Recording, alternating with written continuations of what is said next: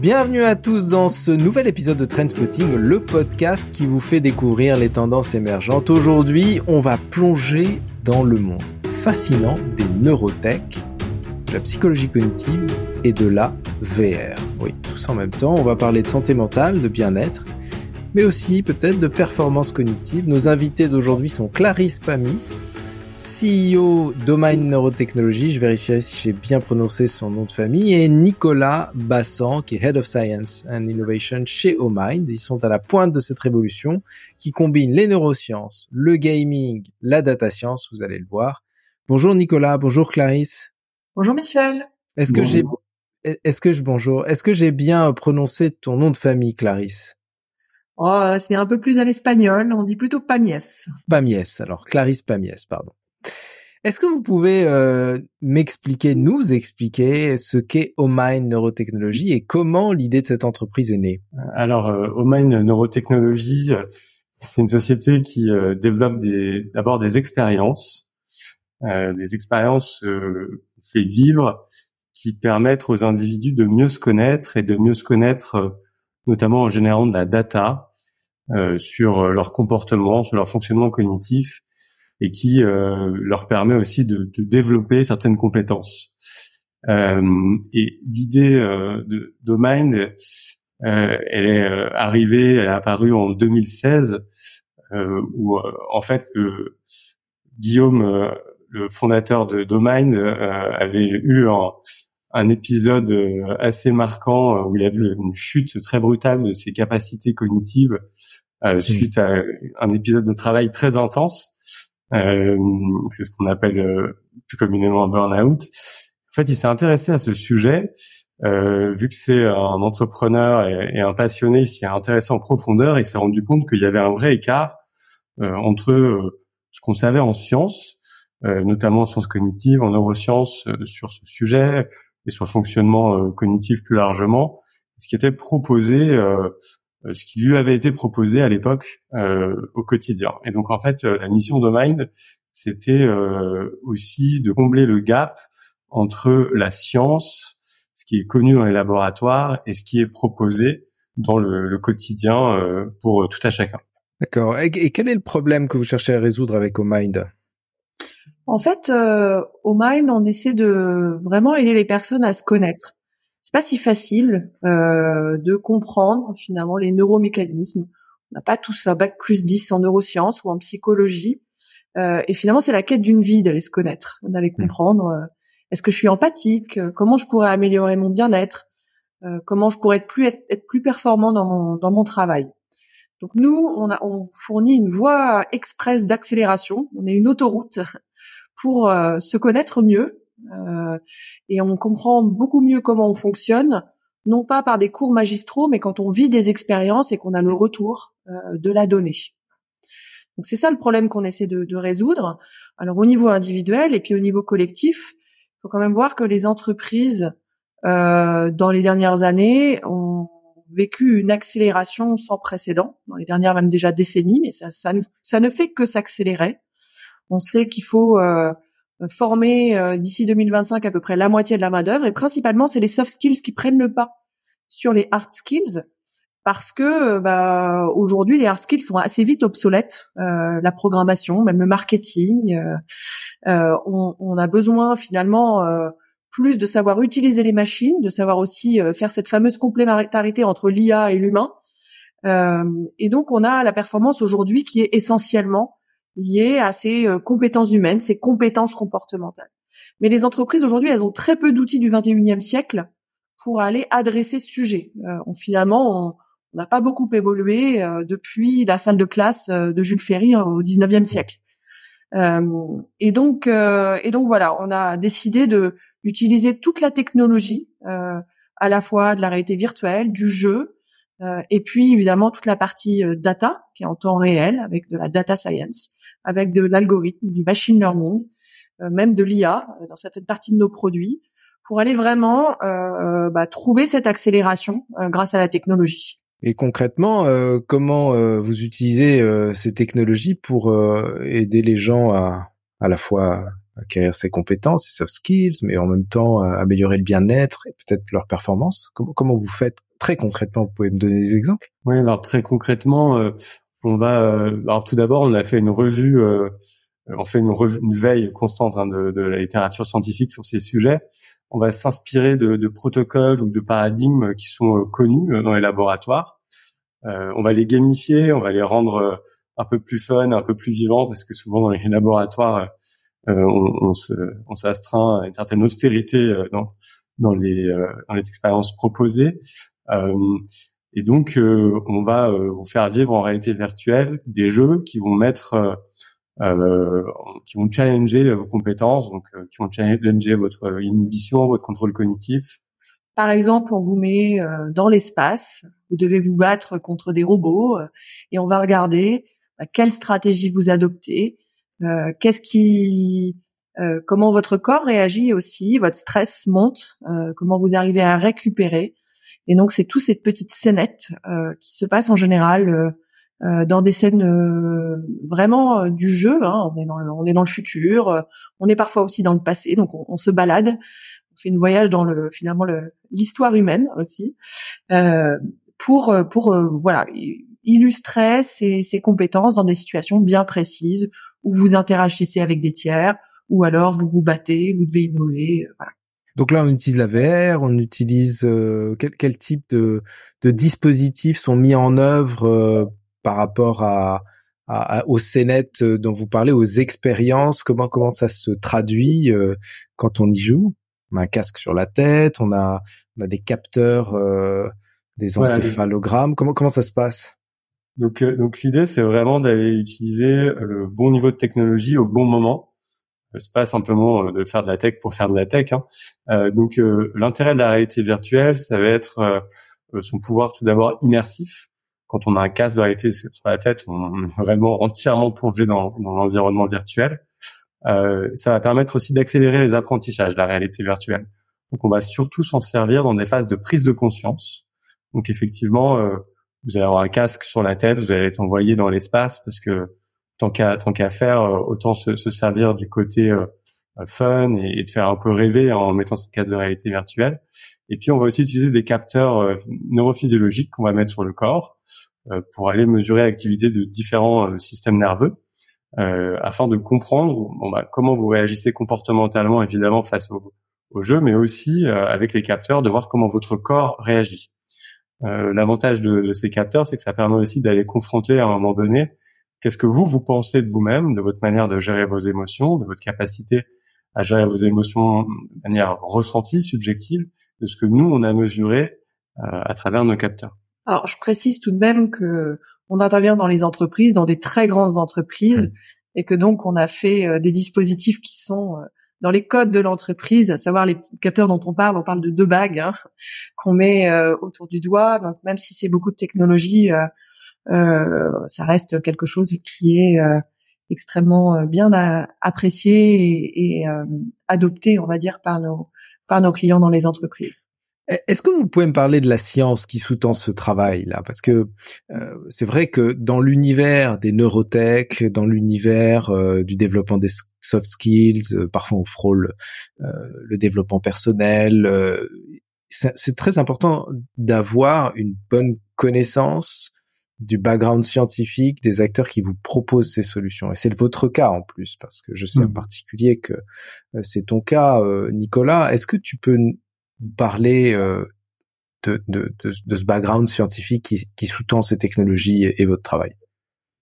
Bah, Déjà, l'ADN scientifique chez Omind, il est, il est très important puisque bah, parmi les cofondateurs, il y a deux docteurs en neurosciences, euh, un psychologue, et puis euh, on, on, a eu jusqu'à euh, huit, huit docteurs sciences cognitives, neurosciences dans l'équipe. Et donc on, on, a regardé, on s'est intéressé à quelles étaient finalement les, les, manières d'accélérer au mieux, enfin d'utiliser au mieux les connaissances scientifiques pour permettre le développement de ces compétences. ce qu'on a identifié, c'était qu'il y avait deux fonctions, deux compétences clés euh, qui permettent finalement de, de décrire ce qu'on pourrait appeler une forme de connaissance de soi euh, active. Euh, C'est-à-dire qu'on parle souvent de connaissance de soi, mais en imaginant quelque chose d'un peu statique.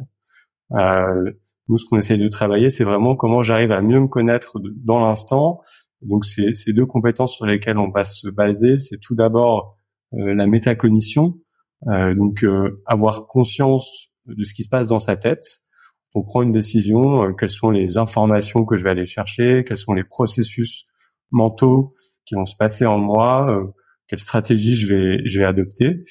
Euh, et on sait que la métacognition, ça va être un des leviers les plus importants à la fois dans la prise de décision, mais aussi dans l'apprentissage, euh, et puis euh, aussi euh, dans la performance.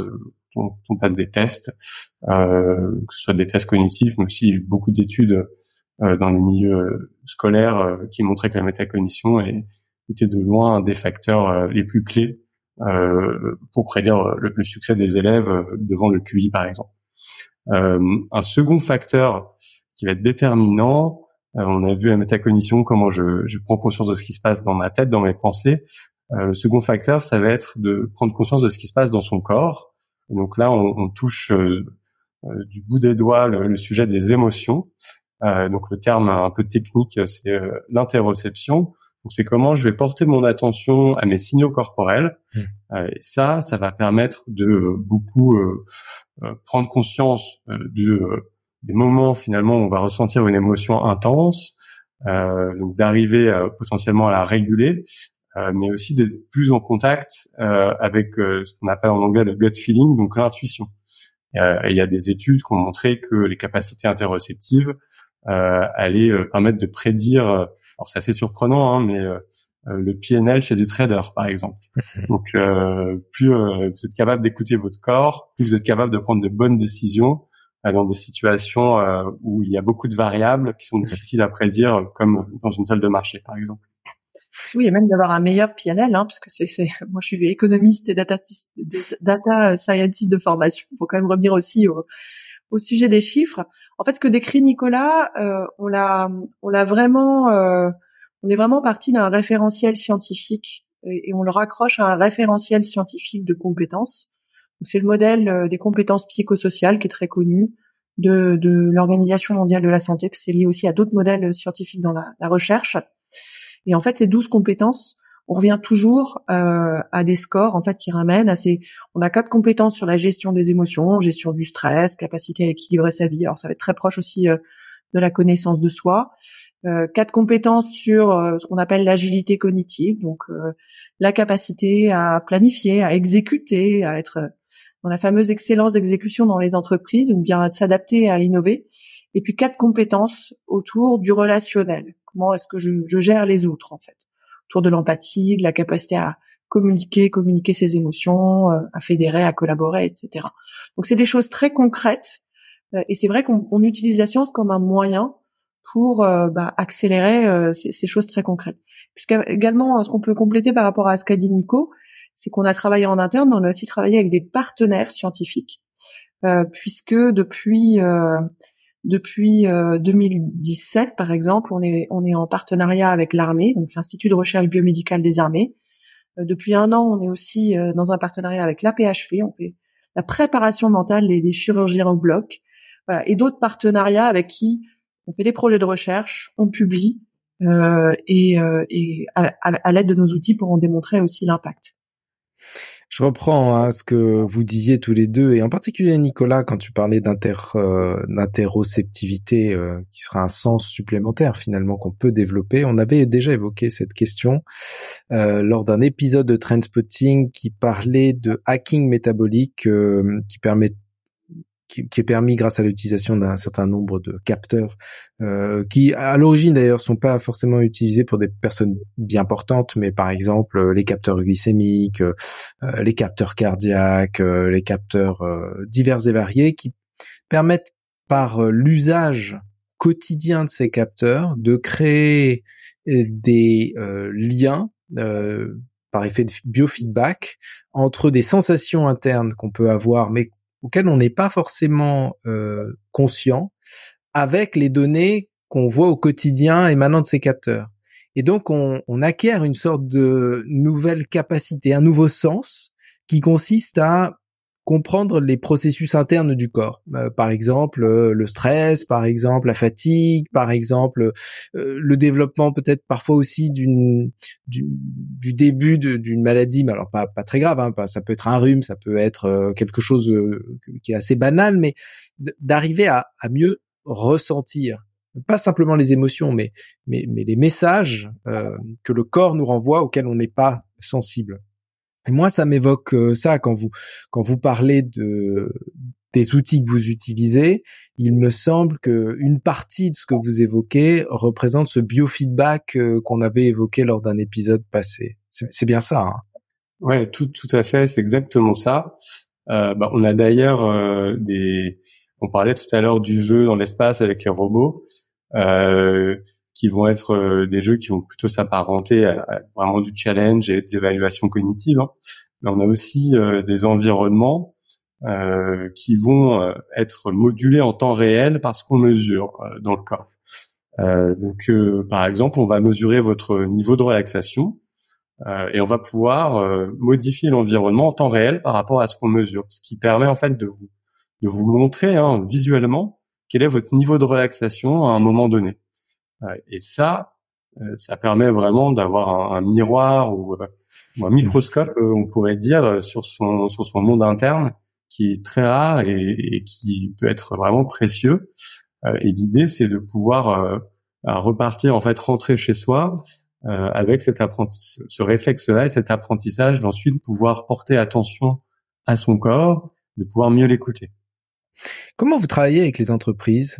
Quels sont les processus que vous intégrez dans vos programmes? En fait, on va travailler avec les entreprises euh, sur des sujets vraiment de, développement des talents. Euh, on a, euh, bah, avec ces douze compétences, hein, c'est des compétences qui sont vraiment au cœur de, des référentiels de, leadership des entreprises, des grands groupes. On va travailler avec des groupes comme Accenture, comme Bearing Point, comme différentes compagnies avec qui on intervient, Ikea par exemple. Euh, et on va les aider, on va déployer des programmes qui vont incorporer nos outils et qui vont être des programmes très concrets sur les compétences managériales, euh, sur euh, comment on va mieux s'adapter au changement. Donc on a des des, des programmes qui sont vraiment ciblés là-dessus, sur la capacité aussi à et c'est pas c'est pas deux choses différentes. C'est ça qui est intéressant dans nos programmes, c'est qu'en fait on on, sait que les gens n'ont qu'un cerveau. Alors euh, nous, on aime bien tous euh, séparer les problèmes et dire il y a le bien-être d'un côté, il y a les compétences de l'autre. Euh. en fait, tout ça est extrêmement lié. et c'est ça qu'on va travailler aussi chez les entreprises dans un même workshop ou dans un même programme où on déploie des compétences plutôt autour de l'innovation ou de l'agilité. On va quand même aller parler de connaissance de soi et de gestion du stress parce qu'il y a des interférences dans notre cerveau. Quels sont les résultats que vous avez obtenus jusqu'à présent? Est-ce que vous pouvez partager des témoignages clients ou même des choses que vous avez mesurées? Euh, bah, Déjà, des, des, populations sur lesquelles euh, on a euh, un, impact et des résultats qui sont très intéressants, c'est des, des, populations comme les consultants hein, que citait Clarisse, mais aussi des personnes qui ont des formations d'ingénieurs, par exemple, parce que l'approche data, l'approche neurophysiologique va leur parler. Euh, je pense euh, par exemple euh, un, un, des aux chirurgiens qu'on accompagne à la PHP.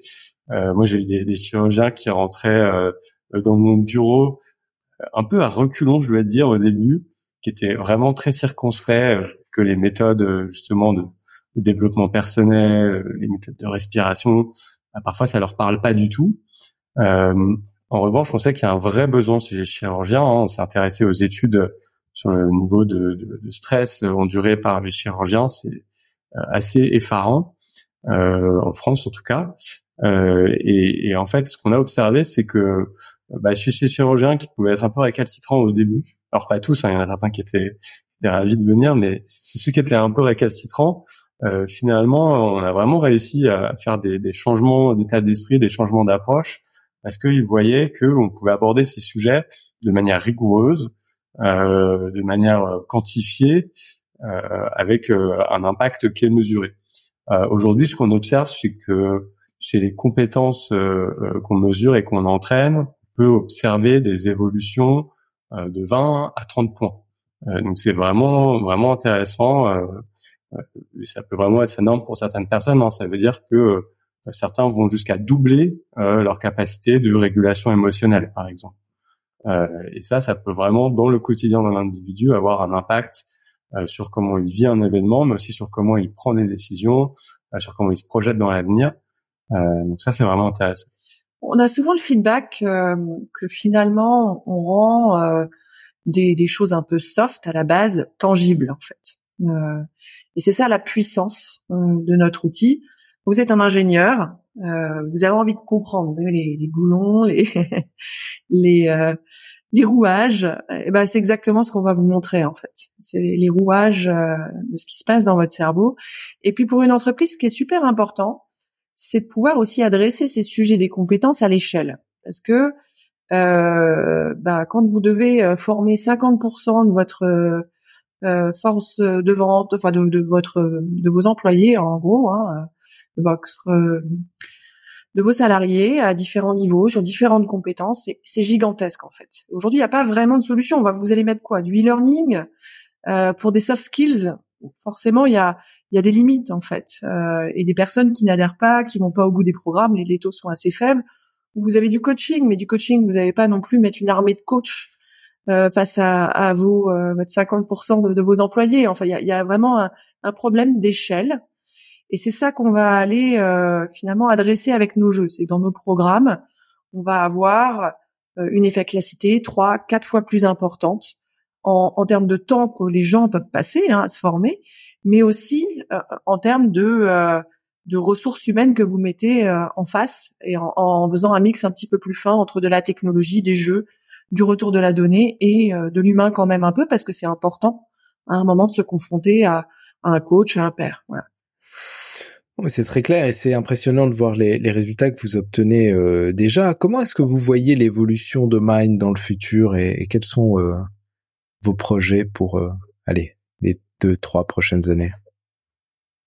Ben, on voit le, le futur brillant et et euh, très évolutif euh, parce qu'on a on a on a réussi à passer ce premier cap de, démontrer euh, de passer de la science finalement à quelque chose de très appliqué, très incarné dans les entreprises. Et en plus le, cœur d'une entreprise c'est l'humain, hein, donc on est au cœur de, de ce sujet-là. et donc bah, la prochaine étape, c'est de continuer à, à, à augmenter notre ou à approfondir notre gamme d'outils aussi pouvoir euh, aider quelqu'un dans le temps. On n'a pas les mêmes challenges à 25 ans, à 30 ans, à, à 40 ans ou à 50 ans. On peut avoir des challenges différents quand on passe manager. Euh, donc il y a forcément un, un enjeu aussi de d'avoir une palette d'outils sur laquelle on peut revenir et qui peut grandir avec nous quelque part. Euh, et puis bah, aller euh, évidemment sur un sujet international, même si ça va être par étapes. On sait qu'il y a une appétence assez forte dans certains pays pour les sujets qu'on travaille. Peut-être une maturité plus grande aussi hein, dans les pays anglo-saxons. Euh, on est déjà dans quelques pays en Europe et puis nos, nos clients sont très internationaux, donc on nous y amène. Euh, donc on est là-dessus. Puis on a aussi quelques projets quand même scientifiques euh, parce que on veut toujours rester euh, avec beaucoup d'avance euh, par rapport au. Et vous pouvez nous en dire plus sur les projets scientifiques? C'est Nicolas alors.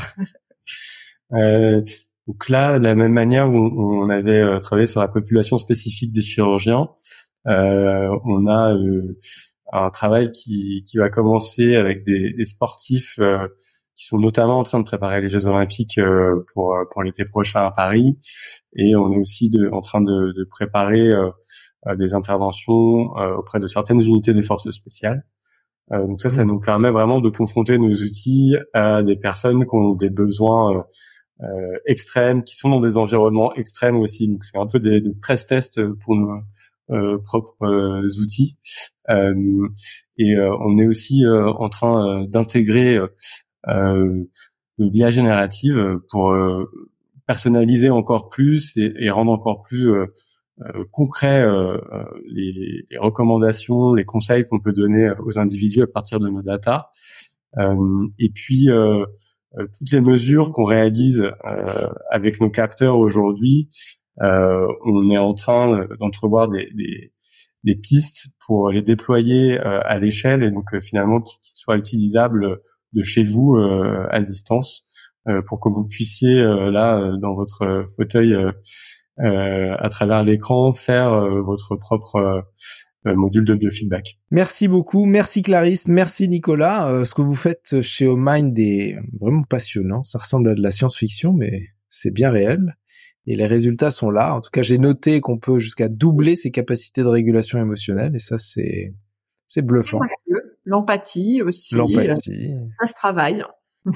Ça me rappelle ce que Jung disait, euh, je crois qu'il disait, euh, celui qui regarde à l'extérieur rêve et celui qui regarde à l'intérieur s'éveille. Et ce que je comprends, c'est que Mind fait partie de ces acteurs qui offrent des outils pour euh, regarder à l'intérieur de nous-mêmes et peut-être aussi nous éveiller à, notre plein potentiel.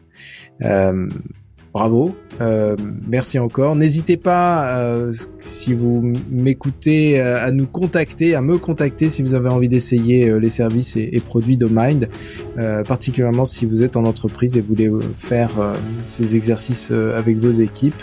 je me ferai un plaisir de de vous mettre en contact. Et si vous avez aimé cet épisode, n'oubliez pas de le partager avec vos amis, de vous abonner au podcast et de me laisser un commentaire. Je vous dis à bientôt.